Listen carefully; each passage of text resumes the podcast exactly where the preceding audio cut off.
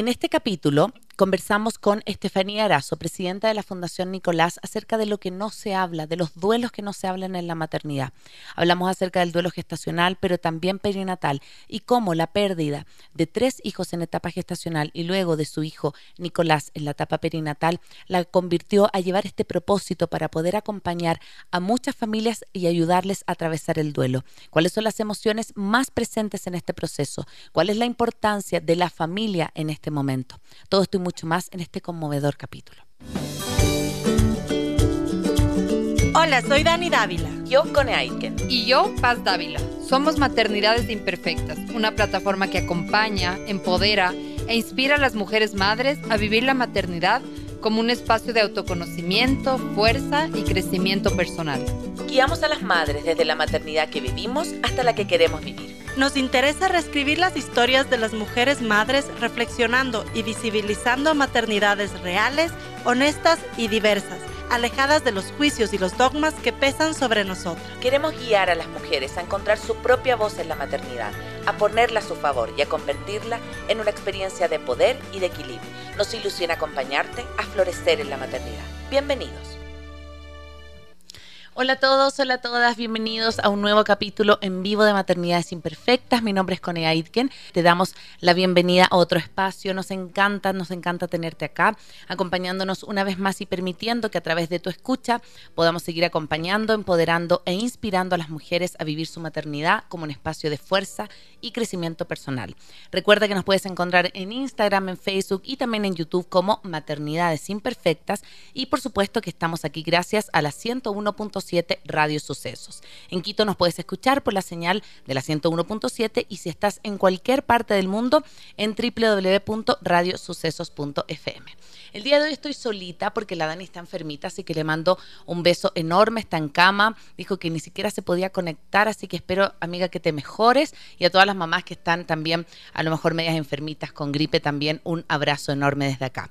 El día de hoy tenemos un capítulo que justo hablamos con la Steffi de que ojalá hubiera sido en noviembre, en octubre, pero fue cuando tiene que ser. Es un capítulo muy, muy hermoso porque tiene que ver de hablar de los duelos que no se hablan. Le estamos dando un, un momento, un espacio a, al duelo gestacional, al duelo perinatal y eh, ustedes no saben a la invitada que tengo acá. Ella es Estefanía Arazo, quiero que tú misma te presentes. Bienvenida a Maternidades Imperfectas. Muchas gracias, Cone, por, por tan especial bienvenida. Eh, bueno, soy Estefanía Erazo, soy eh, mamá de cuatro bebés. Eh, todos están en el cielo y mi último hijo nació vivo y falleció a las siete horas de, de su nacimiento. Él se llama Nicolás y por eso nace Fundación Nicolás. Soy, aparte de, de madre, soy esposa, tengo un esposo muy cariñoso, se llama Eduardo Aro. Eh, ¿Qué más? Tengo tres perros a los que quiero con toda mi alma. Eh, tengo una familia que, que, me ha apoyado en todo este proceso, increíblemente. Eh, eso. Gracias. Esa Steffi. soy. Gracias, gracias. Y gracias por darle voz y visibilizar algo. Justo cuando con las chiquillas, con la Paz y la, y la Dani, siempre cuando tenemos alguna entrevista, decidimos entre las tres el título, cómo le podemos llamar este. Y claro, había una opción de ponerle duelo gestacional o duelo perinatal. Y me acuerdo que la Paz me dijo, no, hablemos de los duelos que no se hablan, porque mm. justamente yo creo que este es un tema que es difícil de transitar, pero también porque yo creo que no se comenta, no se dice, ¿sí? Eh, desde la misma situación que, por ejemplo, me imagino cuando tú das a luz algún bebé, a lo mejor que ya viene eh, muerto desde la guatita o que muere durante el parto, estás al lado, por ejemplo, de una mamá que da a luz y que se va con su bebé a casa, ¿no? Y que lo escucha. Eh, Exacto, y que tú lo escuchas. Quiero que quizás me gustaría como partir de, desde antes, esta es una pregunta que te quería hacer, pero partir desde antes.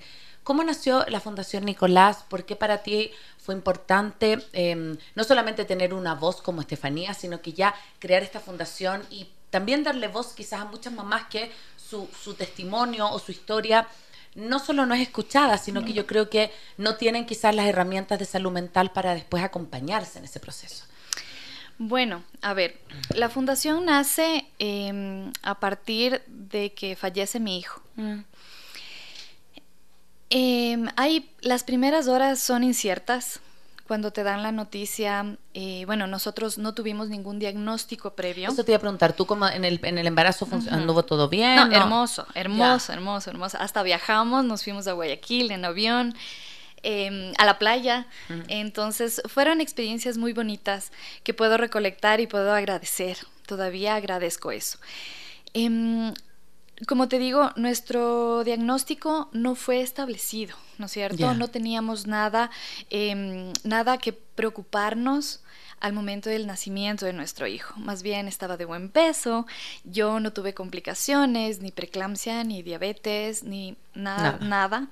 Tuvimos una gestación preciosa, 35 semanas de gestación hermosas, felices, no tuve náuseas, no me dio estragos, nada. O sea, fue realmente una maravilla mi, mi, mi Nico, mi príncipe, como le digo. Entonces, em, cuando pasa lo de Nicolás, que fue súper incierto, no sabíamos qué esperar porque cada hora cambiaba el diagnóstico. Em, quedas en el quedas en un vacío porque toda tu vida comienza a tomar forma en la maternidad. Totalmente. En la maternidad, en la paternidad, todo formaba parte de este nuevo ser que para nosotros se llama Nicolás. Cuando quedamos en el vacío, eh, yo agradezco a la clínica muchísimo por, su apoyo, por los primeros auxilios que, ellos pudieron em, darnos y ofrecernos como padres. Pero después de un tiempo de interiorización, fueron más o menos tres meses en febrero que unos amigos eh, muy cariñosamente nos dijeron, salgan de la casa, queremos mm, verles. Mm. Em, y yo siempre les agradezco. Eh, en el viaje con mi esposo, le dije, tengo que hacer algo con todo lo que estoy sintiendo, viviendo, y veo una necesidad. Mm. Aparte de mi duelo, porque vivo ese duelo, no es poca cosa perder a tu hijo, mm. pero también nacía esa necesidad de ayudar, de ver la necesidad que hay, porque si bien es cierto, no todos tenemos las oportunidades o los accesos a un servicio eh, de salud digno. Entonces, en esta necesidad le digo a mi esposo, le digo, necesito hacer algo con todo lo que siento, con toda la necesidad que estoy viendo. Necesito como transformarlo en algo. Exacto, entonces me dice, perfecto, yo te ayudo. ¿Pero qué quieres hacer? Le digo, no sé, una fundación. Ya, perfecto, hagámoslo. Pero siempre y cuando tú dirijas toda tu atención, toda tu energía, todas tus ganas a la fundación. Mm. Para que esto para que esto forme parte de un crecimiento y, se haga visible. Es así que, nace Fundación Nicolás. Eh, jurídicamente pasó un tiempo, pero que en tres meses fue, fue que nos dieron personería jurídica, cosa que no, no nos imaginamos realmente. Y este caminar ha sido difícil, ha sido em, con, con, ayuda internacional ha sido también de mucha interiorización y de crecimiento. Entonces así nace la fundación. Eh, no nace de alguna algún tema altruista, algún tema mm, sin experiencia, sino más bien de algo vivido. Como te comentaba, soy mamá de cuatro bebés. Uno es Nicolás, que nació, y tres bebés que em, fallecieron en etapa gestacional muy temprana. En este proceso de mis pérdidas gestacionales em, fue como ver a la página y sigue. Al, al, siguiente fin de semana había una reunión familiar. A la siguiente semana tenía que seguir trabajando. Entonces no nos dimos un tiempo para visibilizar realmente que esas pérdidas también significan un duelo. También necesitan su proceso de duelo. Es con Nico que comienzo a investigar toda esta, todo este mundo, ¿no es cierto?, de tonalidades grises, porque tienes una maternidad de brazos vacíos. Y, y, ahí comienzo a ver que sí, que sí hay un significado, hay un significado de pérdida gestacional, pérdida perinatal, que no es como me lo decían, ya vas a estar joven ya vendrán más bebés. Así mismo pasa, los primeros embarazos se pierden. No, no es así. No es de virar la página, ¿no? Hay que vivir cada proceso dignamente para no sufrir, como tú dijiste al principio, eh, mentalmente. Es que yo, yo siento, y perdona te interrumpa, me, da la sensación de que esto mismo de que no se habla, cuando yo converso con amigas cercanas, es impresionante la cantidad de mujeres que han tenido pérdidas gestacionales mm. y que no, te, no, se dice. O sea, me explico como, como así yo puedo decir, oye, no sé, estoy embarazada o, o, o di a luz, como que a lo que voy yo, que cuando solo pareciera que tiene un final con un bebé en brazos, vale, exacto, vale ese embarazo. Y que el resto no, entonces mejor no decirlo, mejor no hablarlo. ¿ya? Claro. Y, en algún momento me acuerdo que yo me hice una sesión de biodecodificación y tenía que hacer como el tema de mi, de mi linaje, de mi, como mi historia, mi árbol genealógico. Y había una pregunta que todavía me acuerdo y no, le, no se le ha hecho a mi mamá, por ejemplo. ¿Han habido pérdidas gestacionales en tu familia? Y yo no tengo idea. Yo no sé esa parte de mi historia, haya o no haya. Entonces, así como me puede pasar a mí, estoy pensando que mucha gente que está escuchándonos, a lo mejor no tiene idea si su mamá, si su hermana, mm. si alguien, su mejor amiga, ha tenido esta experiencia. Mm. Desde tu, eh, desde tu rol como, como presidenta de esta fundación, como organizando este, este conjunto que no, me imagino que no son solo mamás, son papás, me imagino familias completas desde tu experiencia, ¿cuál ha sido como lo más difícil de transitar en esto que no se hable de la muerte gestacional? Me imagino que peor aún de la perinatal, pero de la gestacional, ¿qué, qué pasa? ¿Qué ocurre? ¿Por qué crees que no se habla? ¿O cuáles crees que también son como las consecuencias de que eso no se diga? No estamos acostumbrados como sociedad a hablar de la muerte. Sí. Y mucho menos de un bebé. Mm. De un bebé que tiene ilusiones, un bebé es eso, es un, es un cúmulo de emociones, eh, colores, nuevos inicios, nuevos comienzos. Y cuando sufres una pérdida gestacional es como, no pasó nada, porque no mm. sé cómo lidiar con eso. Claro, no sé cómo transitar con la muerte, ¿no? no tengo idea. No, no sé, mi amiga, uy, qué pena, vivió eso, pero ¿qué le digo? Mejor no le digo nada y hago como que no pasó nada y le invito a un café. Pero en el café mm. no topo, ¿cómo estás? ¿Qué quieres hacer hoy? ¿Cómo te sientes? No hay eso. Entonces, em, creo que eso es lo, más duro, lo más duro poder eh, romper esos, esos estigmas, ¿no es cierto? Romper ese tabú. Mm. Y, y más bien nuevamente te agradezco porque estamos para eso aquí, para poder visibilizar y decir, sí, soy una de cuatro, no es una estadística soy yo, a mí me pasó. Y como te puedo contar que, que tuve un, no sé, terminé con mi novia, te puedo contar que mi, mi, mi embarazo no, no, no llegó a término, ¿ya?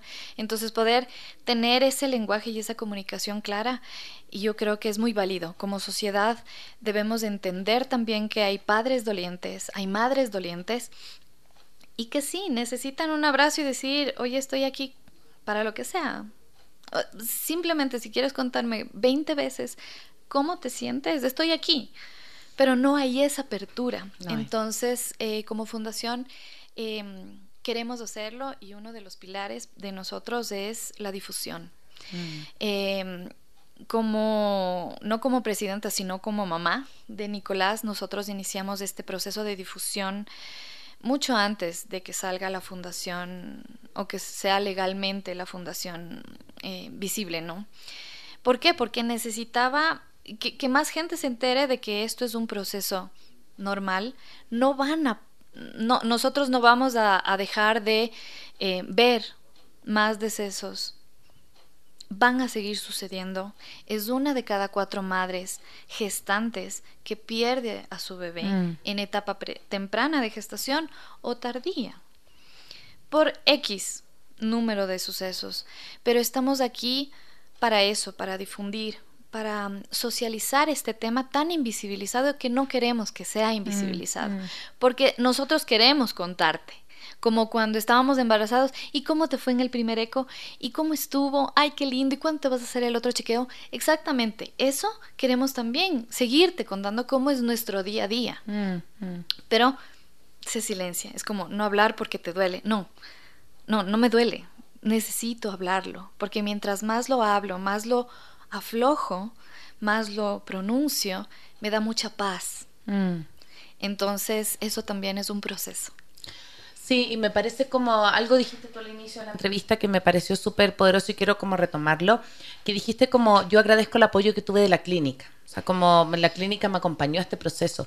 Y yo decía, claro, como qué importante es tener un buen equipo médico, unas buenas personas, unas buenas enfermeras, el apoyo de tu esposo, el apoyo de quien pueda acompañarte, porque es lo que decíamos, tú estás en una pieza, en un cuarto o en un salón de maternidad donde las mamás salen con sus hijos.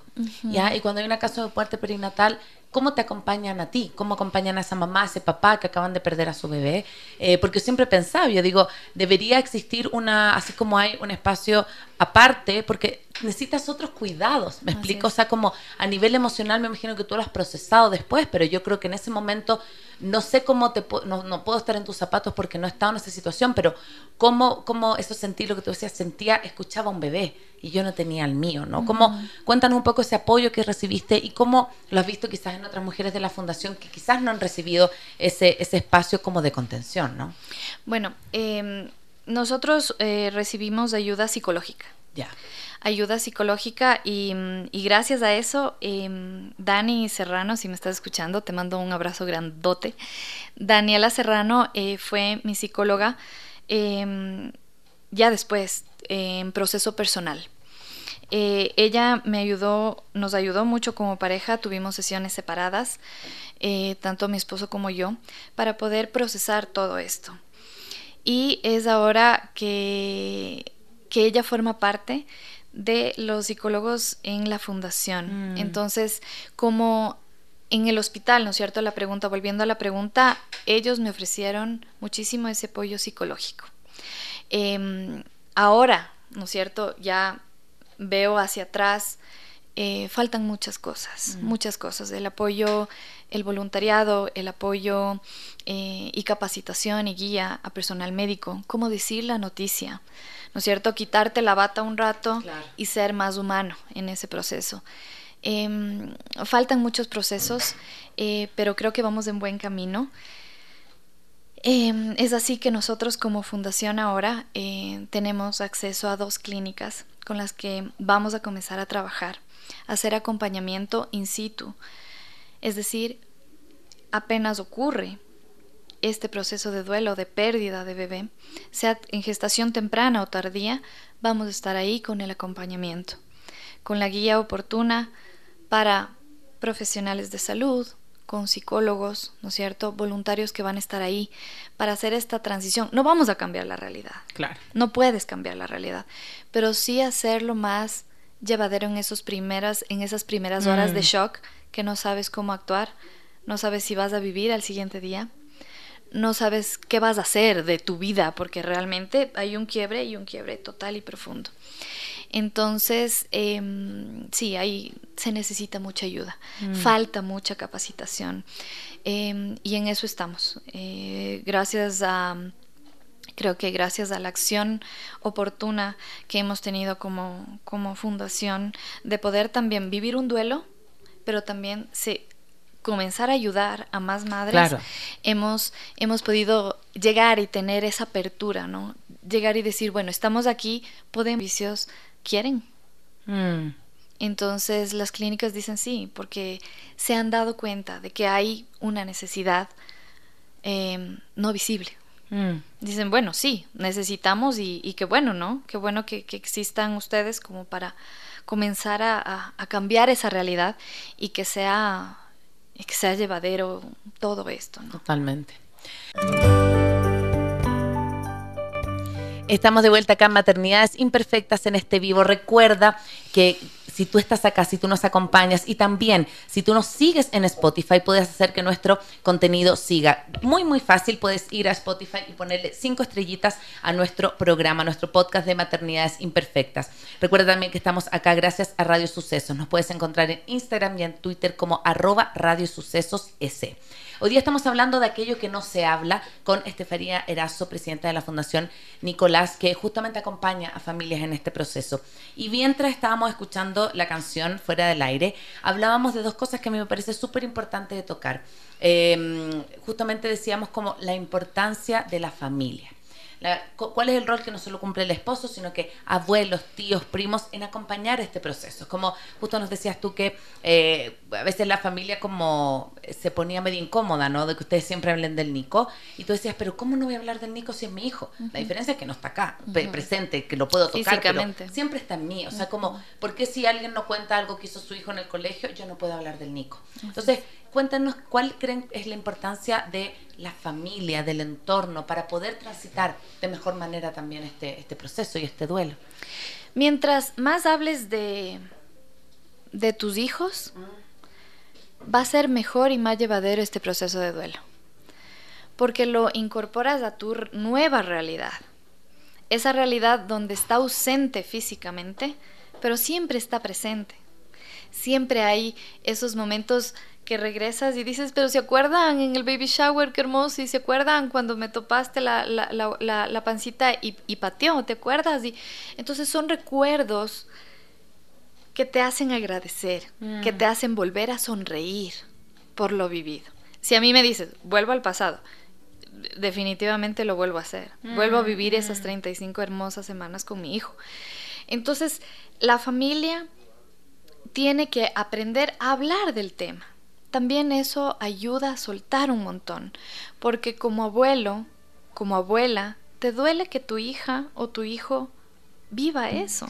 Y la impotencia de no saber qué hacer, porque no puedes hacer nada, no puedes cambiar el tiempo ni el pasado ni nada. ¿Cómo ayudas? Hay una impotencia por parte de abuelos, por parte de hermanos, por parte de, de sobrinos que esperaban a su primo o a su prima. Exacto. O hermanos, ¿no es cierto?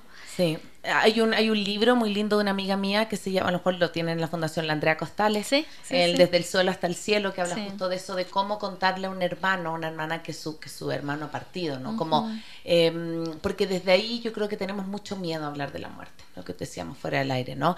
Yo tuve la experiencia el año pasado de que se muriera la abuela de mis hijas, eh, la, mamá, digamos, de corazón de mi esposo, y, mm, y fue súper fuerte porque en el velorio no había ni un niño. Mm. No había ni un niño y, y, a los adultos les incomodaba la presencia de mis dos hijas, porque ellas querían jugar con su nana. Entonces paseaban por alrededor de la, de la tumba y le gritaban, ¡Nana!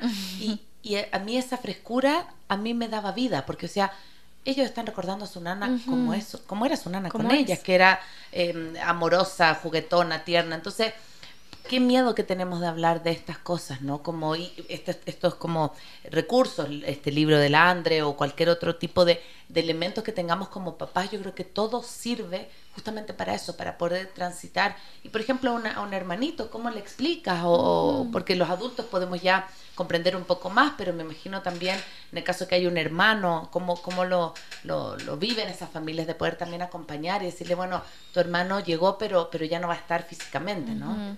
Sí, es un proceso, yo creo que con mucho amor. Mm. Todo se traduce en amor.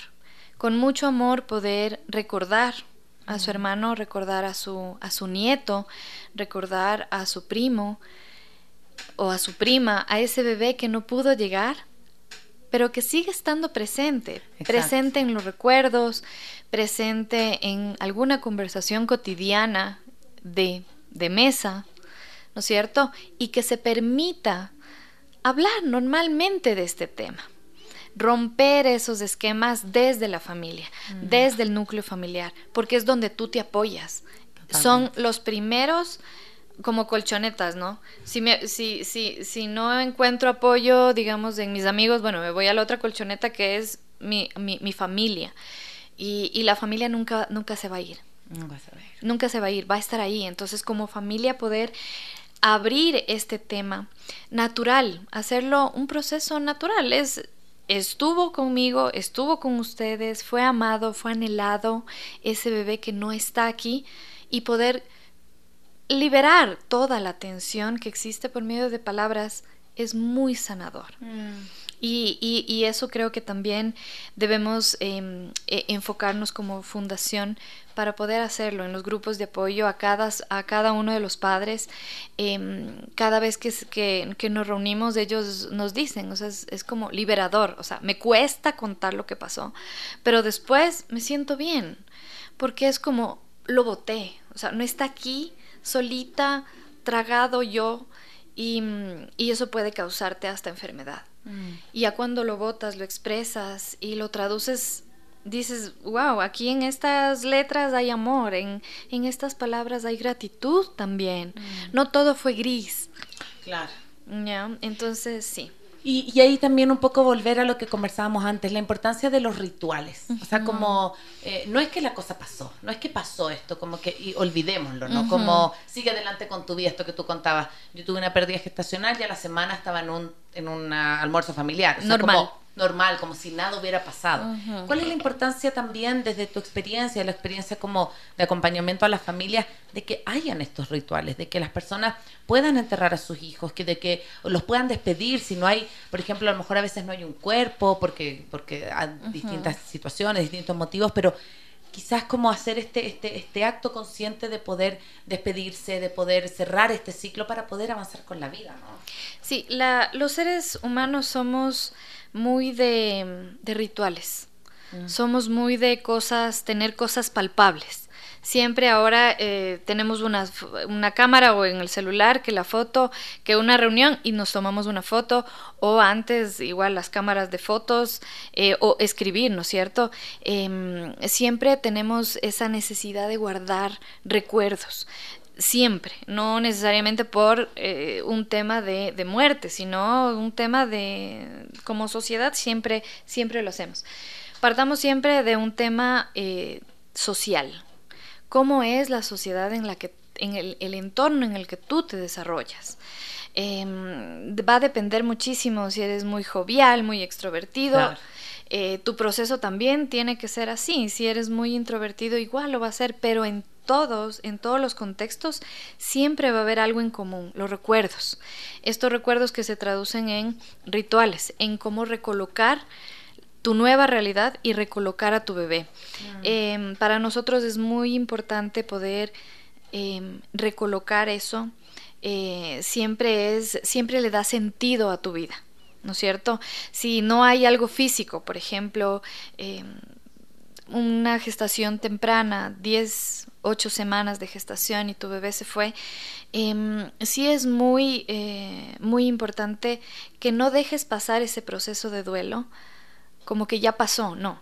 Vive tu proceso de duelo en tu tiempo, mm. en tu tiempo para que te pueda ayudar a, a crecer y no sea eh, un problema futuro, mm. ¿no es cierto? Un pendiente un pendiente a futuro que tengas que hacer.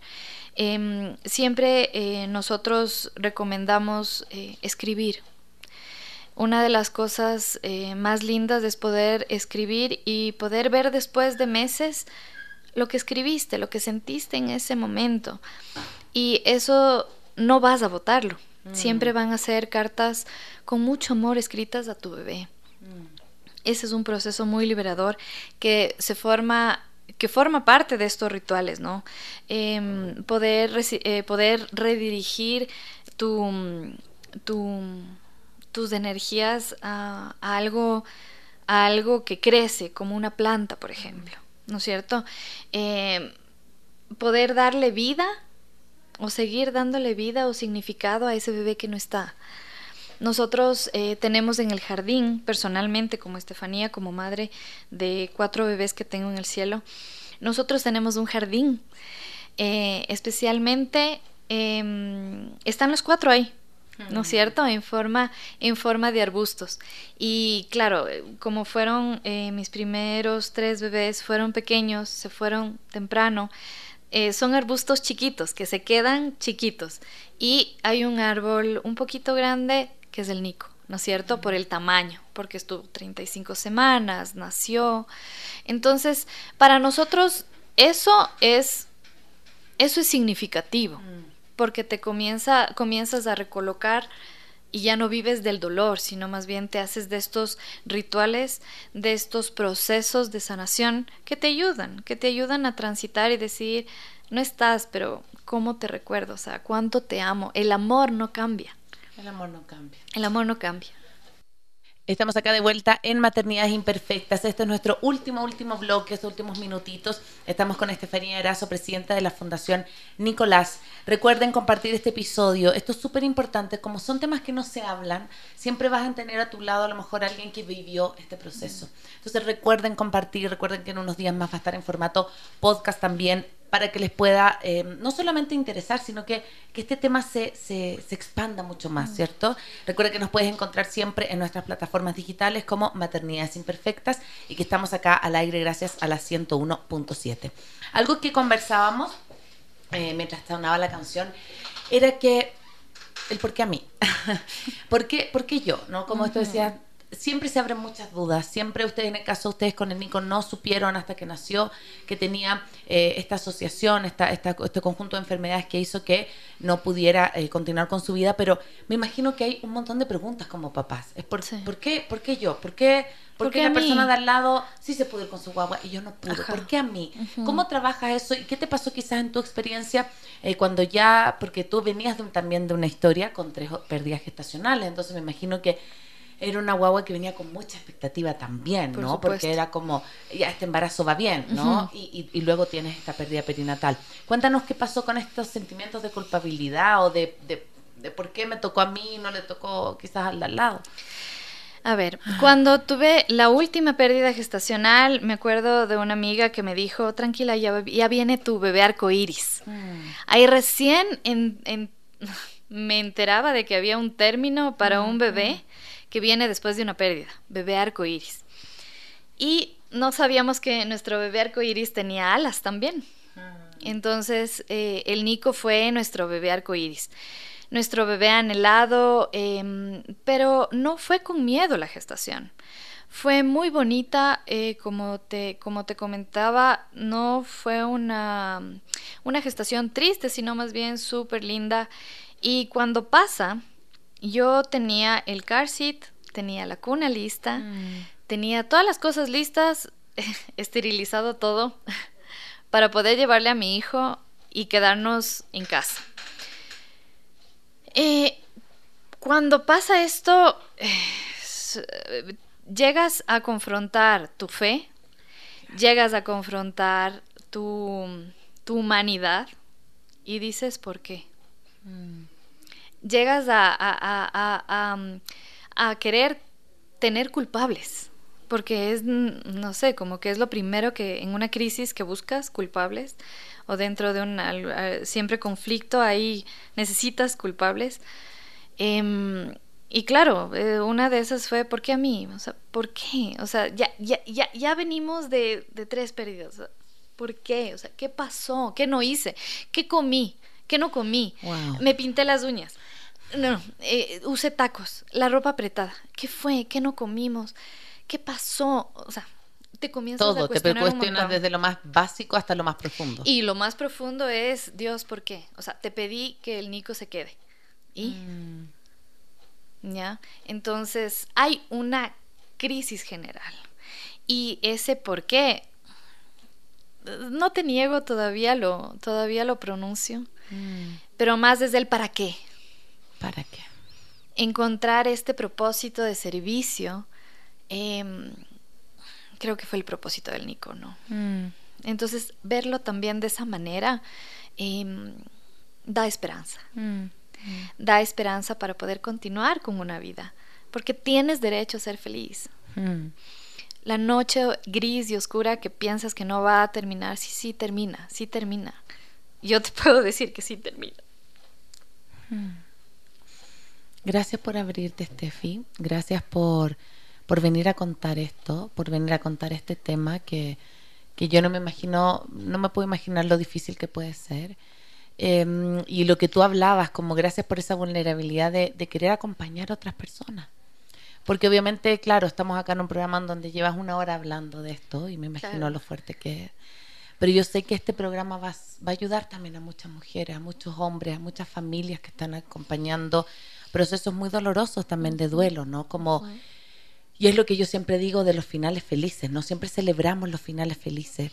Em, algún momento yo conversaba con una amiga que se había divorciado, decía, ¿por qué no celebramos también lo que fue la historia de este matrimonio? Exacto. ¿Por qué es una, es, un, es una catástrofe? ¿Por qué es tan terrible el divorcio? Si ya cada uno tiene que tener su vida y celebremos por la familia que fuimos. Yo como que acá también hago ese mismo llamado, ¿no?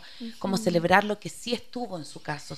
El Nico sí estuvo, estuvo siete horas, Y estuvo... está, y y está. está. Y Y, está, y gracias a él existe esta fundación, ¿no? Como eh, me parece que centrarnos solamente en lo que tiene el final feliz aceptado por la sociedad es, es también egoísta, porque, porque tiene este espacio como de, de propósito, de, de- de- vino por algo, ¿no? Vino Sí. por algo y hoy día eh, me imagino cuántas familias nos están acompañando acá en Ecuador.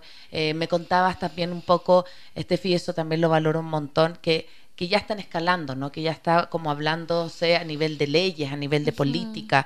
Cuéntanos un poco también, para ir ya cerrando, cuáles han sido esos logros que como fundación ustedes están eh, llevando a cabo, porque, perdón, no, no, no sé cómo funciona, yo, y p- perdonen mi ignorancia, pero no sé, por ejemplo, si es que un papá o una mamá tiene una pérdida perinatal, ¿se le da su, su, su postnatal? ¿Se le, se, le, se, le, ¿Se le respetan sus días para estar con el bebé, aun cuando no esté físicamente? ¿Cómo, ¿Cómo funciona eso y también cuáles son los avances que han tenido en términos de las leyes?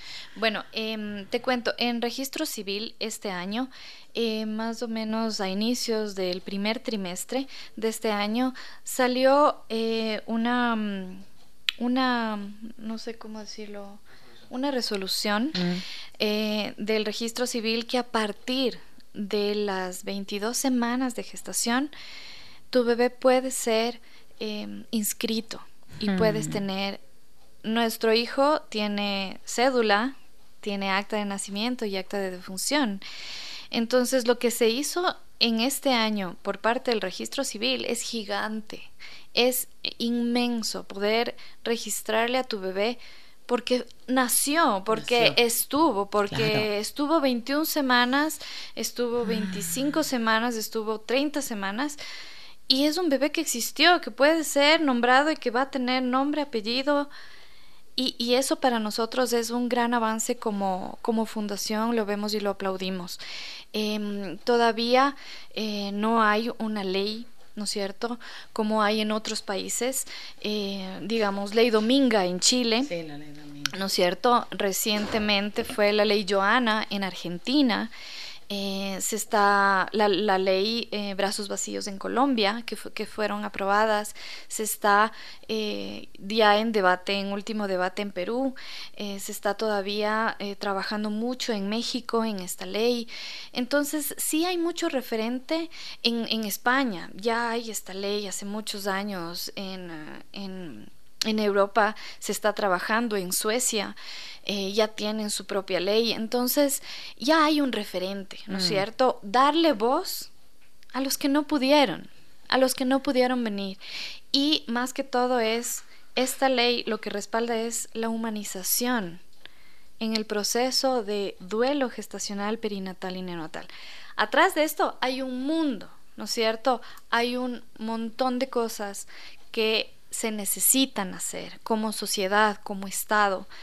Em, entonces, em, todavía acá no estamos tan, tan fijos, pero sí hemos podido eh, poner nuestro granito de arena, nuestra contribución en, eh, pro- en el programa que se está haciendo de salud mental a nivel de, a nivel de distrito metropolitano. Entonces, eh, yo creo que también es importante. También es Mm. importante que en los procesos mentales se tome en cuenta a este 25% de las mujeres, porque son el 25% de la población embarazada que sufre un trauma, sufre un proceso, un quiebre emocional Totalmente. y mental. Entonces, hemos comenzado a trabajar en esa área. eh, queremos hacer un montón de cosas para que los, las futuras madres, los futuros padres que atraviesen esta dura realidad, que, no, que nadie quisimos, que ninguno de los padres quisimos que se vayan nuestros hijos, pero que lo vivan de una manera más digna. Mm. Seguimos trabajando, como te digo, estamos trabajando desde nuestra trinchera, poniendo nuestro grano de arena. Eh, como fundación tenemos grupos de apoyo. Estos grupos de apoyo son dirigidos por una psicóloga. eh, si me estás escuchando y conoces a alguien, eh, me robo el micrófono. Por supuesto. Para si está. conoces, si conoces a alguien que está pasando por este proceso y necesita ayuda, necesita ser comprendida por más padres que viven lo mismo, redi- redirígeles, por favor, a Fundación Nicolás. Mm. Eh, como fundación estamos ubicados acá en Quito. Tenemos eh, nuestros grupos de apoyo en el edificio Signature que queda en la República y Rumipamba. Eh, estamos en, en redes sociales como Fundación Nicolás, en Instagram, en Facebook, en X, Twitter, en YouTube. Estamos en TikTok con información válida, con información que puede ser de mucha utilidad para sanar, porque estamos acá para acompañarles, porque entendemos los procesos y estamos aquí mm, para dar esperanza, porque es digno vivir un día más agradecidos por todo lo que pasó y por todo lo que vivimos con nuestros hijos. Así sea corto el tiempo que hayamos vivido con ellos, es digno recolocarlos y, y recordarlos con amor. Mm. Gracias, gracias Tefi por acompañarnos, gracias eh, por, por todo lo que nos trajiste hoy día. Creo que este ha sido un capítulo de los que recuerdo de los más conmovedores también, porque eh, venir a hablar a la radio, a un medio de este tema, yo sé que no es fácil, pero me, me, me asombra tu valentía, su valentía como familia, como esposo. Y, yo espero que esta fundación siga por mucho tiempo más. Tienen también a esta psicóloga maravillosa, la Dani Serrano, que tengo el gusto de conocerla por otras cosas de la vida y, sé que, que- los va a apoyar un montón. Recuerden seguirnos siempre en nuestras plataformas digitales en www.maternidadesimperfectas.com. Van a poder encontrar todo, todo nuestro contenido, nuestras entrevistas, nuestros talleres y también, por supuesto, siempre síganos a través de la 101.7 Radio Sucesos. Nos vemos en otra oportunidad. Chao, chao. Soy Cone Aitken. Soy Dani Dávila.